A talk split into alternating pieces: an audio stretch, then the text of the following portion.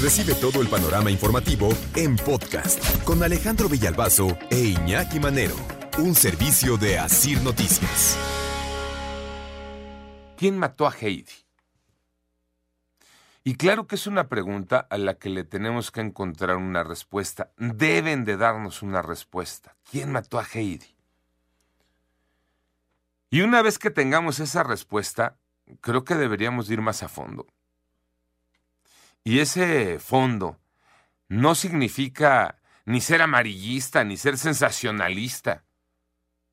Nada más significa ser realista. Ir a fondo sería hablar del problema de la violencia desbordada que está haciendo que arda nuestro querido México. Y les recuerdo, Heidi, es esta chiquita de cuatro años que murió la semana pasada, el miércoles 31 de agosto en Nuevo Laredo, en Tamaulipas. Ya les contamos la historia la semana pasada, ese día, ese miércoles, Heidi se sintió mal del estómago, su familia decidió llevarla al hospital donde trabaja su mamá, y en camino a ese hospital general de zona número 11 del IMSS, una bala perdida le pegó en la cabeza. Nada más de platicar lo que sigue,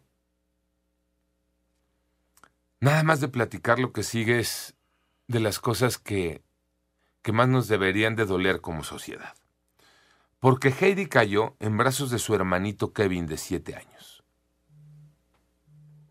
Kevin viajaba en el asiento trasero con su hermana. Todo apunta que la bala que mató a Heidi fue disparada por un militar, pero todavía no está claro el por qué dispararon los militares.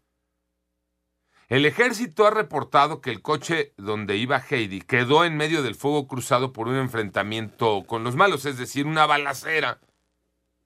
Y entonces ahí quedó atrapado el coche donde iba Heidi. Pero hay quien dice que no. Hay quien dice que la historia no es así. Raimundo Ramos Vázquez, presidente del Comité de Derechos Humanos de Nuevo Laredo, aseguró, aseguró que los hechos no ocurrieron como Sedena ha declarado. Quiero dirigirme al presidente de México para decirle que no son ciertos los hechos que está narrando el secretario de la Defensa. Aquí en Nuevo Laredo, en el caso de Heidi, no hubo un enfrentamiento con integrantes del crimen organizado. Lo que sí hubo es lo que ha ocurrido en Nuevo Laredo y en el país, que se expone la vida de personas inocentes. Y es que dicen que le tiraron al coche de la familia de Heidi y de porque traía los vidrios polarizados. Y que por eso dispararon ese coche. Dice Raimundo Ramos, presidente del Comité de Derechos Humanos de Nuevo Laredo, la investigación tiene que ser interna y tiene que ser a fondo.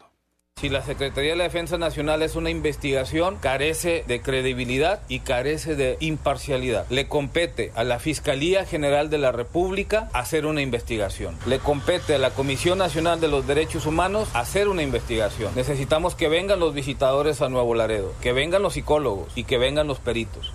Sí, una investigación interna, pero también una investigación civil es lo que se está exigiendo con este caso terrible que sucedió allá en Nuevo Laredo, en Tamaulipas. El sábado, este sábado 3, sepultaron a Heidi. Ahí habló una mamá que está despedazada, que está deshecha. Cristina Araceli, una mujer muy joven, una mamá de 26 años, y está exigiendo justicia para su hija. Quiero justicia y no voy a descansar hasta obtenerla porque era mi bebé. Ella no hacía mal, ella no hizo nada malo en esta vida.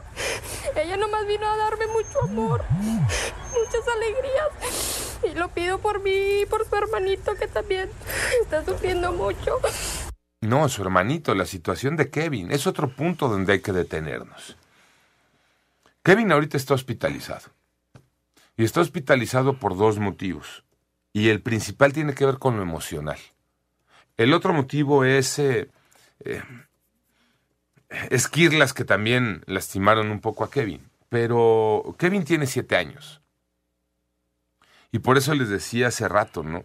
En esta escena, No sé si alguien tenga la capacidad de imaginarla, ¿no?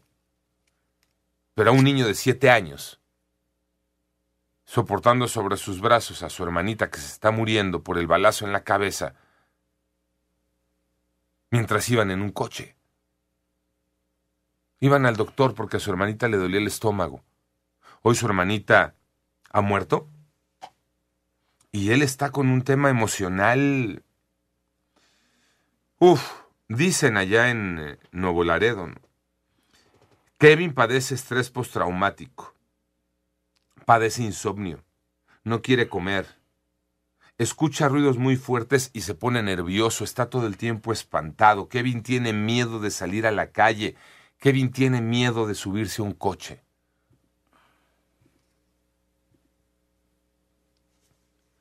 De ese tamaño, ¿no? De ese tamaño. Y pues, ¿cómo no? Imagínense si para un adulto eventos de esta naturaleza dejan estrés postraumático. Imaginemos para un niño. No, si cuando te asaltan no quieres salir a la calle, imagínate recibir una lluvia de balas en tu vehículo, niño, y ver a tu hermana morir. No es algo que se vaya a digerir. Mm, es más, yo creo que no se va a digerir nunca. De acuerdo. De acuerdo. El trabajo que se tiene que hacer ahora con Kevin y con toda la familia de Kevin, pero principalmente con el pequeñito, ¿no? El trabajo, el apoyo, el respaldo, estas redes sociales, ¿no? Redes sociales, vamos a entender, ¿no? lo que es una red social, el apoyo. Este, todo lo que se tiene que trabajar con un niño, ¿no? Para, para sacarlo de eso, para ayudarle a salir de esta situación. Cristina Araceli, la mamá de Kevin, la mamá de, de Heidi, le manda un mensaje al presidente López Obrador. A lo mejor él, también es, es padre, es, es, abuelo y no creo que sienta el dolor que yo estoy sintiendo, pero espero me comprenda y me pueda ayudar. Y es que dice Cristina Araceli, me ayude a que se haga justicia. El presidente se pronunció el viernes pasado en esto. Dijo que la orden a la Secretaría de la Defensa era que se aclarara, ¿no? Que se aclarara esta situación. De hecho, decía el presidente que esta misma tarde se aclare.